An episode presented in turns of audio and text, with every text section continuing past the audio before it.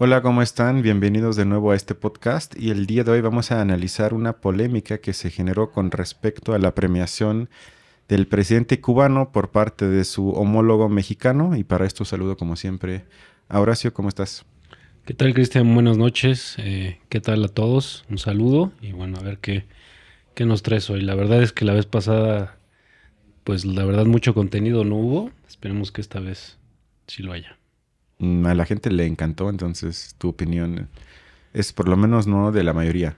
Pero bueno, siempre es así. Vayamos entonces primero al hecho, porque quizás no todo el mundo se enteró. Lo que pasó el sábado pasado es que el presidente López Obrador le entregó a Miguel Díaz Canel el llamado Águila Azteca. Y esto provocó que nuevamente, porque ya lo había escuchado en ocasiones anteriores, se discutiera sobre la pertinencia o no de la relación amistosa, cabe decir históricamente amistosa, entre México y Cuba. Vámonos entonces a nuestro espacio favorito, que sin duda es la hora de opinar de Leo Zuckerman, en el que el martes discutieron Gibran, Carlos, Sofía junto a Leo Zuckerman sobre el tema. Comencemos con un audio de Gibran Ramírez, que de alguna forma nos trata de desafiar en el sentido de que cuestiona si únicamente Cuba se le puede catalogar como, como régimen autoritario o quizás hasta dictatorial. Escuchemos. Participación, yo lo que veo es al jefe de un Estado que es un pluralismo autoritario, entregarle una condecoración al jefe de un Estado que es un monismo autoritario. ¿Por qué? Por una misión internacionalista solidaria que vale la pena. Al rato vamos a profundizar sobre esto, pero con este audio quise poner, digamos, el tema o el tono para el programa de hoy, que es el debate sobre si estamos en posición de quizás romper relación con, Cuba, argumentando que es un régimen autoritario, nosotros no lo somos y en consecuencia nos deberíamos de alguna forma alejar de Cuba. Bueno, pues creo que puesto en esos términos siempre va, pareciera que la respuesta ya está eh, este, formulada, ¿no? De antemano. Eh, yo te preguntaría, una duda genuina, ¿de dónde saca estos términos Gibran Ramírez? Es que es eh, académico de la UNAM, doctor en ciencia política, y si no entiendes un término, eh, si quieres te lo busco en internet ahorita.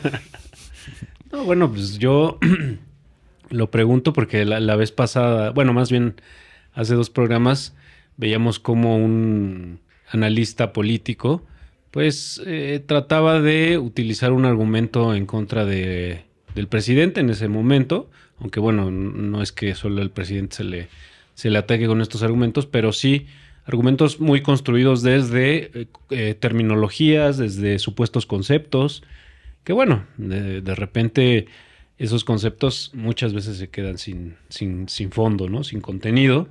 No sé si este sea el caso, pero bueno.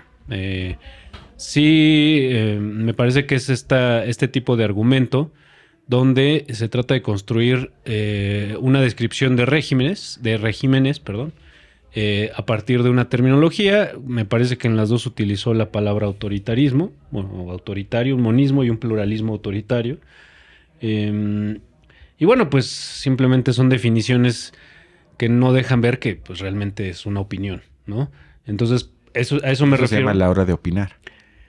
A eso me refiero. O sea, bueno, a, lo mejor eso es lo que uno tiene que tomar en cuenta todo el programa, que es pura opinión, ¿verdad?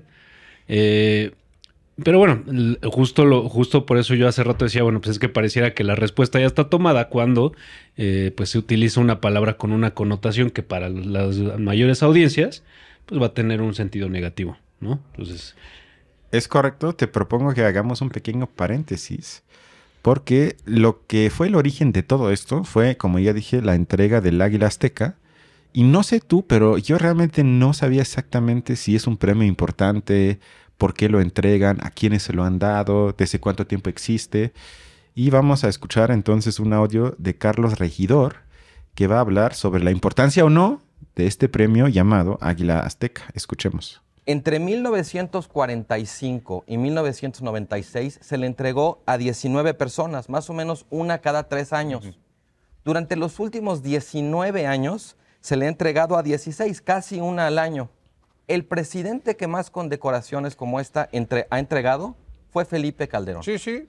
Y Calderón, muy interesante, se la dio lo mismo a Lula que después, eh, digamos, se, se la dio eh, a, Dil- a Dilma, se la dio a Bachelet y luego se la dio a Sebastián Piñera, se la dio a Cristina Kirchner, se la dio a Juan Manuel Santos. O sea, en el uso que le dio Calderón a este instrumento de poder suave de la política exterior mexicana, es imposible detectar un sesgo ideológico. Todos, no, sí, Ajá. es que si hay un sesgo. Todos son presidentes elegidos, Sí, democráticos. Es correcto, es correcto. ¿No? La última vez que se le entregó a un líder cuestionable en términos de sus credenciales democráticas fue, bueno, obviamente a Fidel Castro durante Salinas en 88. Salinas en el 88. Quiero que te lo grabes porque al rato, en unos minutos, vamos a profundizar sobre este punto. Pero yo no sé cómo lo veas, pero a mí me parece que con lo expuesto por Carlos, queda claro que este es un premio bastante inflacionario porque, como dijo, se ha entregado en muchísimas ocasiones y que además yo creo que hasta hay pocos que se escapan de recibir este honor y creo que hasta se podría decir que con esto se le resta la importancia y vemos quizás otro ejemplo de hiperpolítica de un tema que realmente no es tema y se convierte en tema porque algunos columnistas con esto quisieron construir otra vez ese mito de que el gobierno de la 4T quiere que nos convirtamos en Cuba, en Venezuela y todo eso. Pero realmente el premio en sí se le han entregado a tantas personas que no veo que tenga importancia en el fondo, ¿no? Sí, digo, habría, habría que ver a quién más se lo ha entregado López Obrador. No sé si se lo haya entregado a alguien más. Eso sí, no sé, pero supongo que si no lo mencionó es el primero, o hasta ahorita el único al que se lo ha entregado. Bueno, no sé si me equivoco, pero también recuerdo que creo que en los tiempos de Maximiliano también, también era un pues un reconocimiento que él solía entregar a ciertos personajes con los cuales pues quería una cierta amistad, una cierta cercanía política. Eh, y bueno, pues sí, efectivamente es como este tipo de, digo, por lo menos desde el análisis que podemos hacer ahorita, pareciera que es de estos premios que cuando hay una competencia de niños de algún deporte se la dan a los dos para que ninguno se sienta mal. Eh, y sí, efectivamente es difícil leer el sentido que, ese- que esa condecoración tiene por sí misma, ¿no? Si es que se la han dado a personajes tan, tan variados, digo, por lo menos lo que alcanzo a escuchar de, pues se lo han dado a puros líderes este, latinoamericanos. Eh, ahí quién sabe si también haya un sentido como de, de, de- de decir nosotros como mexicanos, pues entre, somos los que desde aquí, desde aquí se mira la política de Latinoamérica, digamos, ¿no? Como, como si este fuera el, punto de referencia para reconocer o no este, ciertos gobiernos de Latinoamérica. Y bueno, pues creo que en este sentido algo podríamos ver de ello eh, si, si vemos por dónde se fue un poco la discusión, ¿no? Que tuvo mucho que ver con que eh, se piensa que el hecho de que México le dé un reconocimiento así a un líder, al líder cubano, pues sea una especie como de mensaje, pues eh, que Estados Unidos pueda leer mal, ¿no? Que pueda censurar a Estados Unidos, ¿no? Entonces, bueno, pues a lo mejor ese, ese sentido sí lo podría, por lo menos como se dio la discusión, sí, sí adquirió ese sentido, ¿no? De cómo México intenta eh, hacer una especie de carambola de, de dos bandas, ¿no? Por un lado, teniendo en cuenta sí cierta amistad, cierta afinidad con un pueblo como el cubano, que es, es un- una afinidad que salvo en los tiempos de Fox, creo que se ha conservado más o menos en buenos términos. Eh, más o menos porque creo que con, con Peña Nieto y con Calderón pues mm, no, no se habló mucho al respecto. Eh, pero bueno, pues entonces sí es eh, quizá López Obrador alguien que esa afinidad la ha querido recuperar y pues por ahí el efecto tuvo, tuvo un eco, una resonancia en Estados Unidos, ¿no? Sí, de hecho Carlos lo va a comentar, ahorita vamos a esto, pero antes, en el siguiente audio, Sofía pone sobre la mesa el tema de los famosos médicos cubanos que fueron enviados a México para apoyar, sobre todo en zonas a las que supuestamente muchos médicos mexicanos no están o estaban dispuestos a ir. Escuchemos. De la ayuda humanitaria hay un negocio y hay un negocio en el que están documentadas que las condiciones en las cuales trabajan los médicos cubanos no son condiciones ni de libertad, ni de equidad, ni de absolutamente nada. Bueno, el audio en este caso sí es puramente opinión, porque lo simplifica bastante, pero sí creo que lleva o pone sobre la mesa, como digo, la pregunta in- interesante y pertinente, que es el de la libertad o no de los sujetos en Cuba. Porque ya, por lo menos desde mi punto de vista, la respuesta es más complicado de lo que parece. Y depende, yo creo que si usamos el parámetro liberal de libertad o si partimos de una supuesta igualdad de oportunidades como condición para la libertad. Es decir, que el argumento es como en Cuba no se puede escoger cualquier tipo de carrera por parte de todos. Gente como Sofía y el liberal clásico diría entonces sería un despropósito hablar de libertad. Y en cambio, ellos dirían, o sea, muchos cubanos dirían, bueno, pero por lo menos nadie queda excluido. Todos pueden estudiar, si bien no lo que quisieran quizás, pero por lo menos todo mundo tiene acceso y no nada más al sistema educativo, sino al sistema de salud y a muchísimas otras cosas. Es decir, es como que unas por otras, pero no, no me parece falso el argumento de decir, yo critico esto porque estos médicos cubanos, muchos de ellos no son médicos por elección, entre comillas, en libertad, sino que cuando tú te conviertes en, creo que mayor de edad en Cuba, entonces el Estado te dice, te podemos ofrecer o tú tienes que estudiar este tipo de carreras si quieres, si no, no. Y no es como esta libertad de elección que supuestamente tenemos todos, por ejemplo, en México, que deja fuera las condiciones de posibilidad que evitan que mucha gente, en teoría que puede acceder, no puede acceder por su falta de condiciones materiales. Es decir, que sí me parece un debate complicado, pero entiendo los argumentos de ambos lados. Y casi nunca se toman los argumentos de ambos lados, sino se dice en un país están completamente dominados y aquí es el reino de la libertad, cuando yo creo que es mucho más ambiguo. Es que justo lo que tú estás haciendo en tu análisis ahorita es relativizar esa idea de libertad. Pero cuando lo menciona ella en su comentario, Lo hace absoluto. sí. lo hace ya polarizando un sentido positivo y un sentido negativo, dando a entender que la libertad en los términos en los cuales supuestamente los médicos cubanos no cuentan con ella, es decir, de la elección de su carrera, ya pareciera que es una cosa pues totalmente censurable. Es como lo que sucedía con la opinión de Gibran Ramírez, ¿no? Ya te pone los términos en los cuales tú vas a decir, en bueno, paz. pues estoy tonto, sí, o sea, soy una, soy un maldito si, Sí. juz- si juzgo la cosa de una Sí. manera diferente a como ellos la están pensando, ¿no? es correcto. Pues no sé, a mí me parece que eso, pues es aprovechar palabras fuertes, como lo que él decía, un pluralismo autoritario, un monismo autoritario, y lo que esta, lo que Sofía en este caso dice eh, sobre la idea de libertad, pues sí, pues ya, ya dando a entender cuál es el sentido positivo y el sentido negativo de ambos términos. Entonces, y, bueno, sobre todo, pues lo, lo raro es que en una opinión supuestamente que surge de un análisis político, ya haya un juicio de valor tan construido.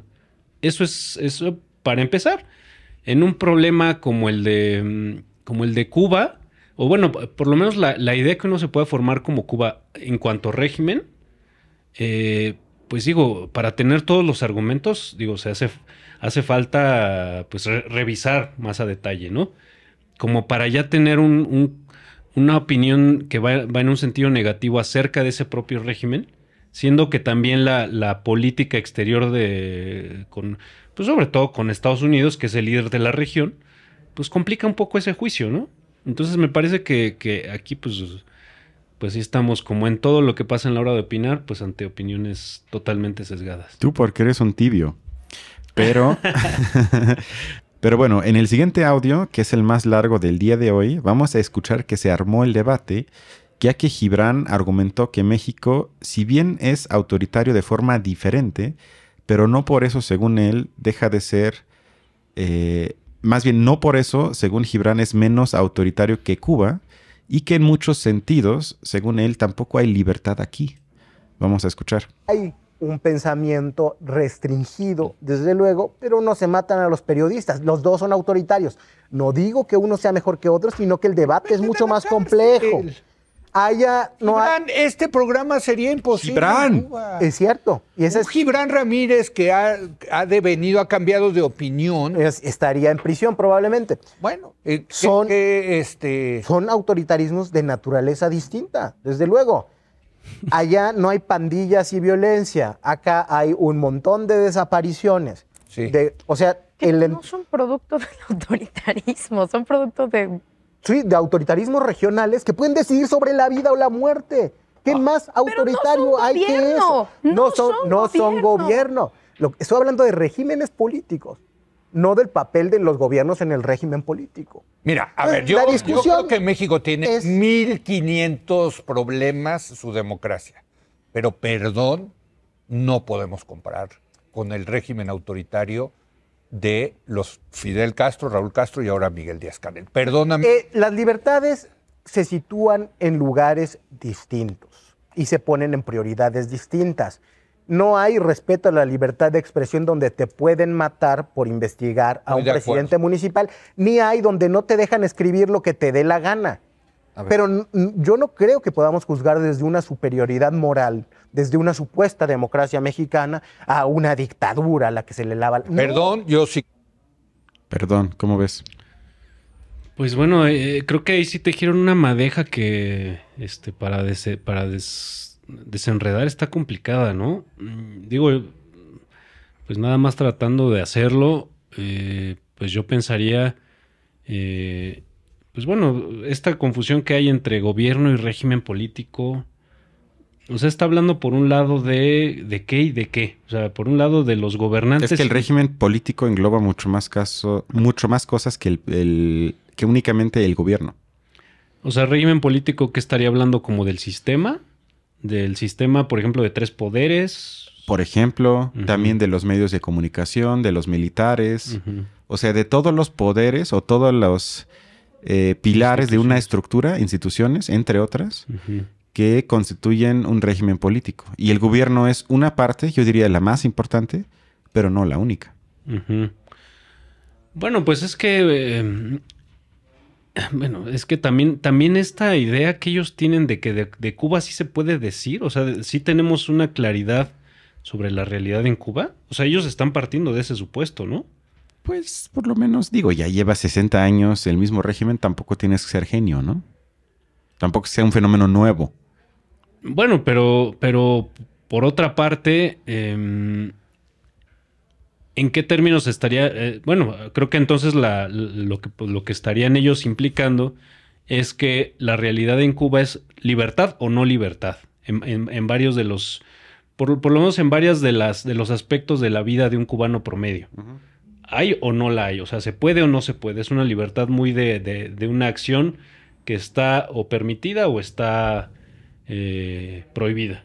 No, ellos dirían, y creo que sí, tienen un punto, que las libertades, ni políticas, ni sociales, que en democracias lib- liberales, por lo menos en teoría tenemos, porque otra vez una cosa es lo que diga en la ley y, otra cosa es si se lleva eh, a la práctica o no, pero en Cuba ni siquiera por ley tienes muchísimas libertades garantizadas que en lo que ellos dirían en muchas democracias de Occidente sí tenemos. Y eso creo que para ellos sería como la dicotomía para determinar, como bien dijiste, que un país sí tiene libertad y otro no.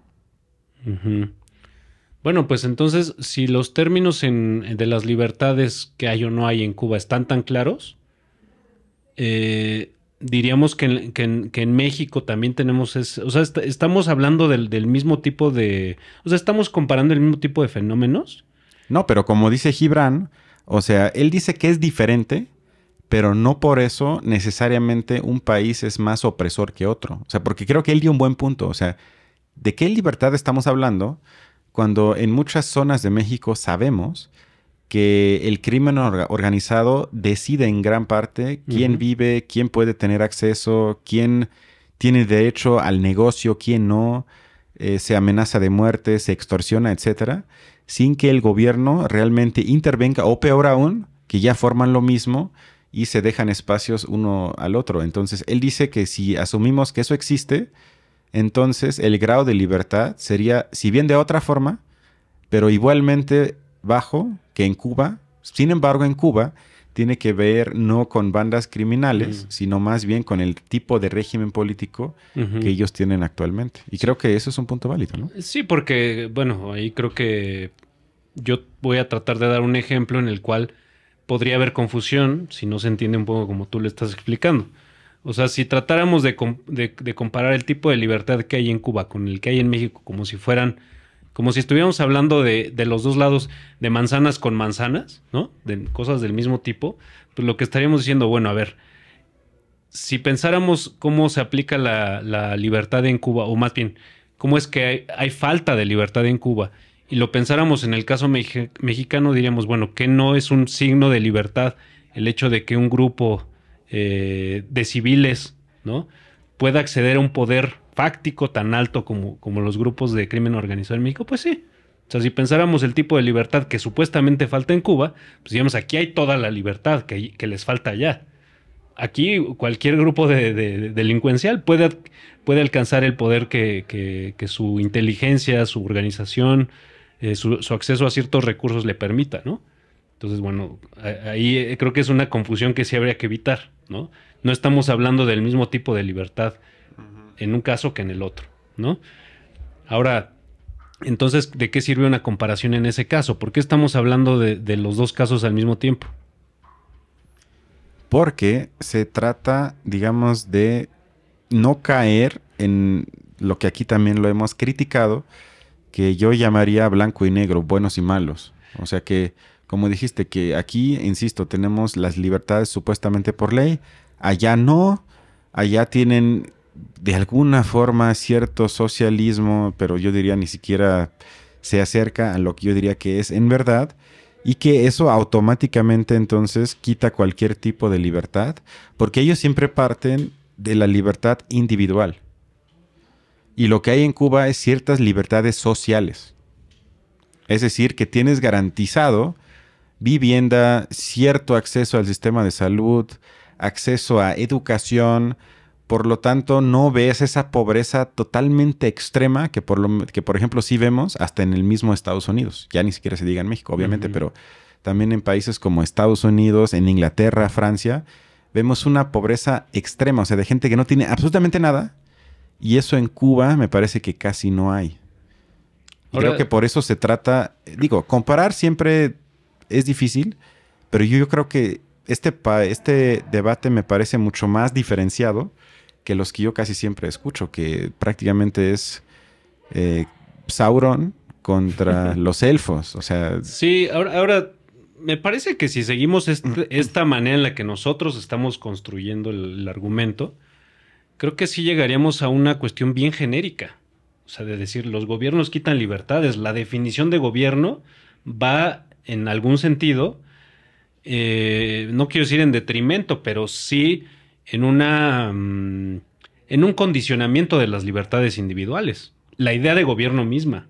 Cualquier régimen estaría en ese caso. Tú me acabas de dar un ejemplo como el de Estados Unidos, supuestamente la tierra de la libertad, donde ciertas personas que ya, que ya pertenecen a, una, a un cierto estrato social, es decir, los más bajos, los más pobres, están condenados a no salir de él. Sí. entonces, bueno, lo que estaremos diciendo es que cualquier régimen que imponga ciertas condiciones sobre, por ejemplo, el acceso de personas a recursos, ¿no? A, posibilidades de, de, utilizar violencia, por ejemplo, ¿no? Que creo que también esa es de las. de que una cuestión que ciertos conceptos clásicos de, política, de democracia, de sociedad en general, este, toman en cuenta, ¿no? El acceso a la violencia, el ejercicio de la violencia más bien, ¿no? Eh, estaríamos diciendo que, pues, por definición, un gobierno, este, no necesariamente que elimina las libertades de su pueblo, pero sí las, sí las pone en cierto marco de, de condicionamiento, las relativiza, para ser más, más claros. Entonces, creo que si siguiéramos el argumento como nosotros estamos tratando de construirlo, supuestamente entendiendo la opinión de Gibran y de estas personas, pues creo que llegaríamos a esa cuestión muy, muy genérica, ¿no estás de acuerdo? Yo no creo, porque, insisto, para mí es más complicado, porque yo diría, tienes un punto que por un lado el gobierno tiene la tarea, por lo menos en teoría, de limitar ciertas acciones individuales que podrían afectar la libertad de unos cuantos. Por ejemplo, es cuando manejamos en el coche en la calle tenemos que seguir ciertas reglas que podría decir, a mí me limita tener que pararme en el semáforo rojo, esperar, estar en el tráfico, es decir, pero es la única forma que permite que más o menos fluya el tráfico en esta ciudad. O, por ejemplo, tengo la obligación que si voy a una tienda y quiero algo, pues tengo que comprar. O sea, todo eso se podría llamar límites a la libertad individual o, por ejemplo, algo más básico que yo no tengo el derecho de acosar a alguien en la calle, algo así. O sea, todo eso, aunque yo lo quiera, aunque yo sienta que yo tenga esa necesidad y es mi libertad de hacerlo, el gobierno tiene la tarea de ahí sí limitar la libertad de ciertos, pero al mismo tiempo, con ese acto de limitación, garantiza la libertad de otros. O sea, es paradójico, porque por un lado limita, pero con esa limitación al mismo tiempo garantiza. O sea, para mí eso no es excluyente. Y lo que se hace en Cuba es que se garantiza con limitaciones a lo individual cierto acceso social, que a mí tampoco me gusta, pero yo tampoco diría que lo que tenemos en México necesariamente para todos es mejor. No. O sea, eso no. Y creo que esa ambigüedad es la que abrió por lo menos Gibran, porque los otros tres estaban diciendo que dictadura, dic- dictadura sin libertad.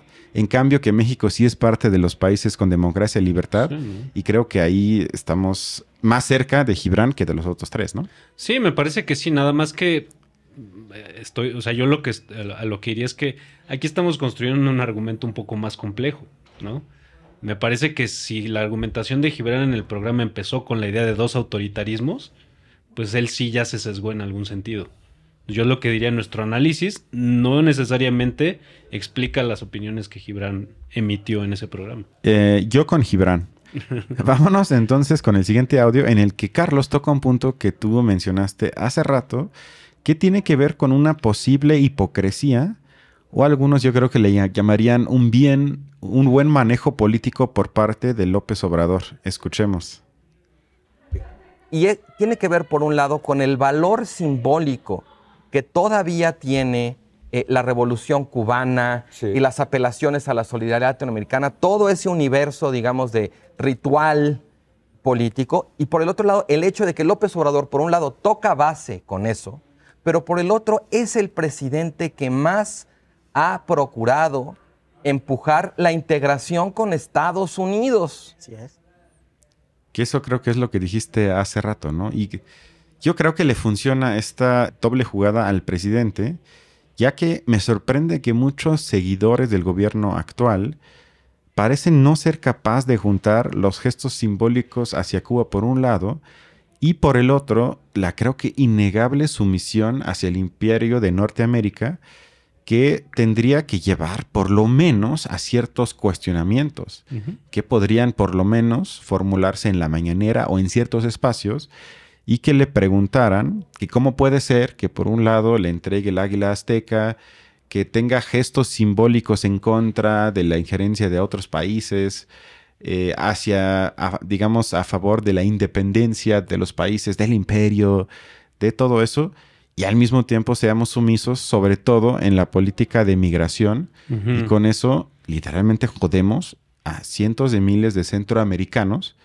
que ocuparían mucho más que este tipo de gestos simbólicos, ¿no? Sí, y ahí es donde eh, ahí casi cuando yo emito este, críticas hacia López Obrador, casi siempre van en ese sentido de, de lo capaz que es de quedarse en ese terreno de lo simbólico. A mí me parece que este gesto hacia Cuba, pues sí tiene, tiene mucho, mucho de esta estrategia López Obrador de, de pues como de lanzar su, su ancla hacia ciertos momentos históricos y de asociarse con ciertas figuras históricas, heroicas, ¿no? En este caso, pues una de ellas es Lázaro Cárdenas, ¿no? En el tiempo de Lázaro Cárdenas, pues eh, se recibió a los, a los eh, revolucionarios cubanos y desde aquí se cuenta la historia de que se gestó parte de la revolución cubana, ¿no? Por lo menos en sus personajes más representativos. Eh, y bueno, pues eh, me parece que muchas veces el gesto, y sobre todo de un gobierno como el de López Obrador hacia Cuba, pues tiene que ver con eso, con ese anclaje simbólico. Que en ese sentido estoy totalmente de acuerdo contigo, que pues muchas veces se queda en eso, ¿no? Porque si luego volteamos a ver un tema como la migración, pues sí veríamos que, que bueno, y es entre, entre tantos. El de la migración yo creo que es el que más nos ha tocado El ver. Telecan sería otro ejemplo. Claro, que, que, bueno, las condiciones siempre vienen de otro lado, ¿no? no en, en eso, en ese tipo de cosas, pues sí ya estamos más que restringidos. Sí, ahí sería igual que, o- o- que otros gobiernos. Sí, que digamos pues, sería más de lo mismo Claro. y no la 4T. Pero hablando de Cárdenas, y también ya para terminar, brinquemos a otro espacio y vayamos al programa de primer plano de esta semana, en el que también se dis- discutió el tema y el señor Crespo resalta un hecho que me parece que no se menciona lo suficiente. A ver qué te parece. Sábado pasado vino el presidente Díaz Canel de Cuba a Campeche y recibió la máxima eh, condecoración del gobierno mexicano, el Águila Azteca. Bueno, eso obviamente da mucha reflexión.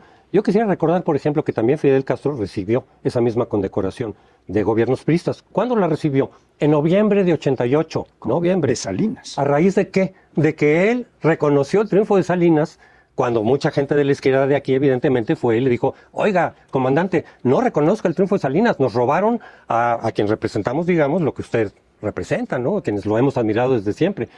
¿No te parece increíble que el líder de la revolución cubana, que es admirada por casi toda la izquierda de nuestro continente, haya sido el primer mandatario que validó el fraude de Salinas en contra de Cárdenas en el 88? Y que hay que decir que tuvo trágicas consecuencias para grandes partes de la sociedad mexicana.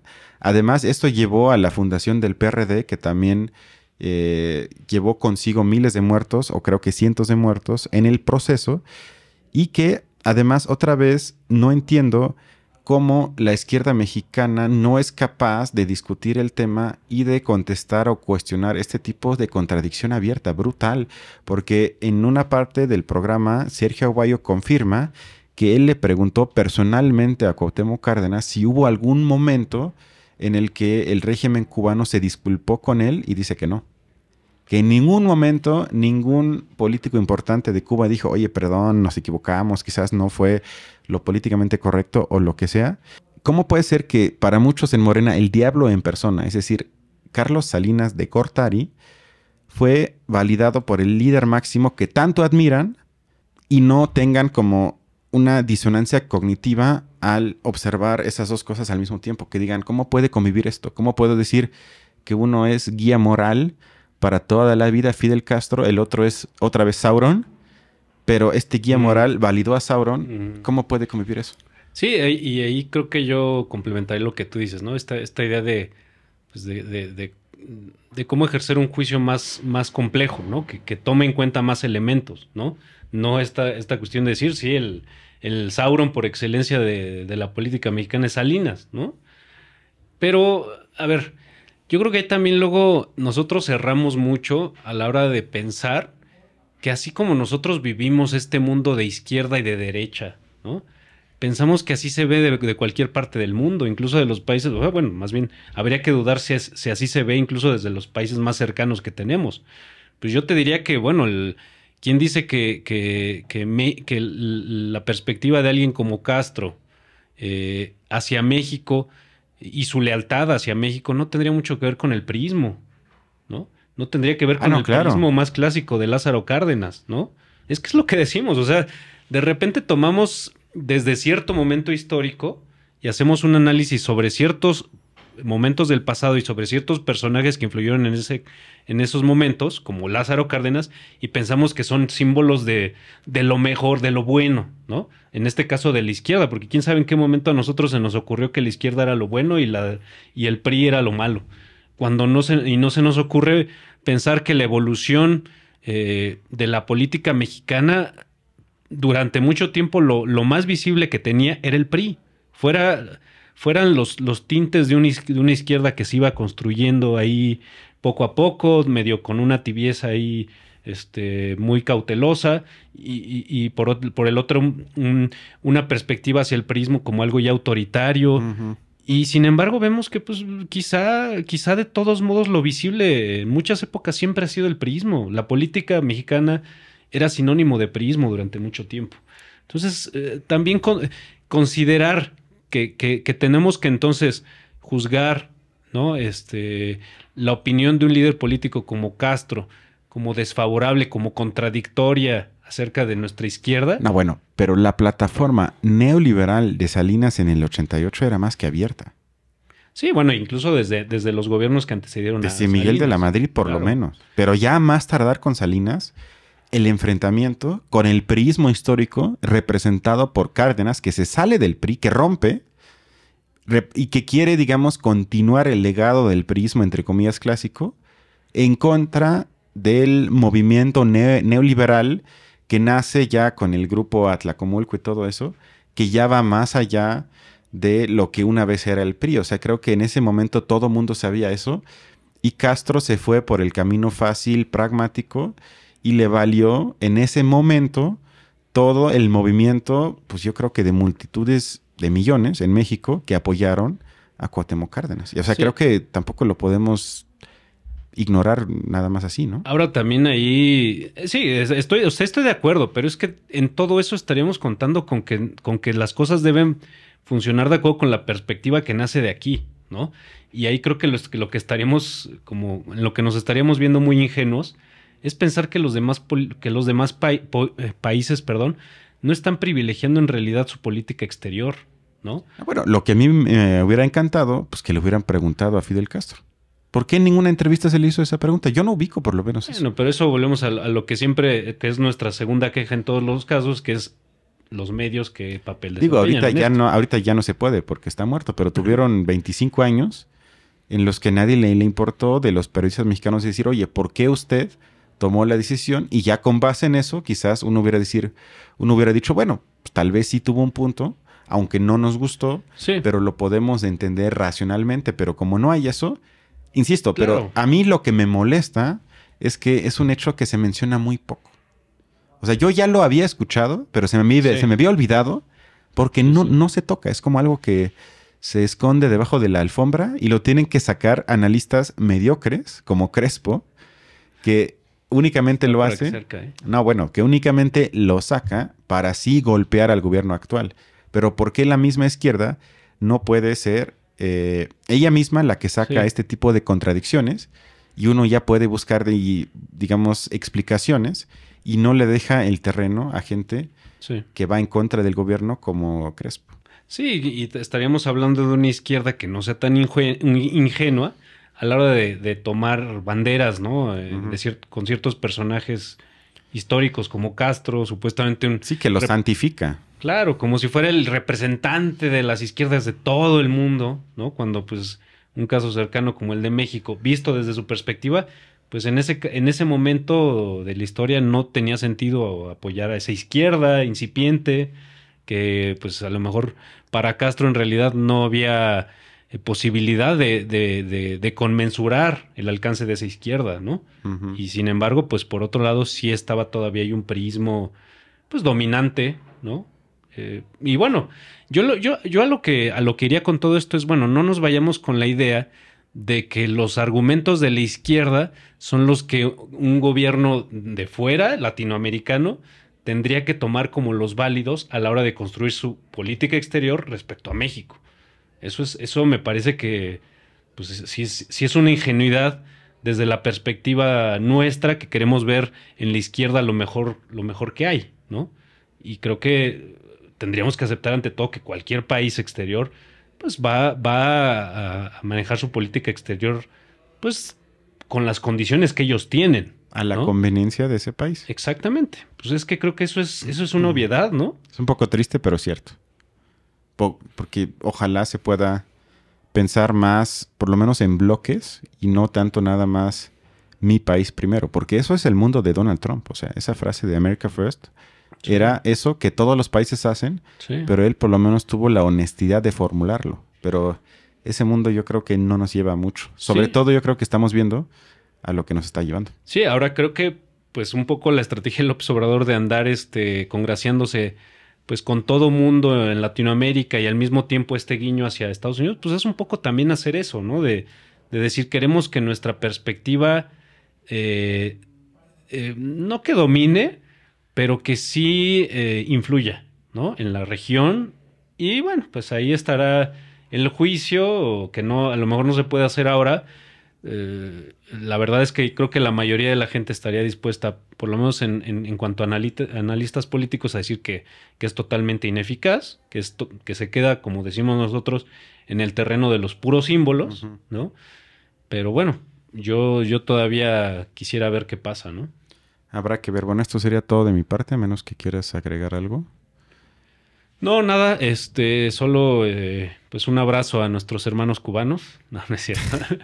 No creo que nadie de allá nos vea. No, pues eh, muchas gracias. Espero que hayamos hecho una aportación a la polémica de la semana.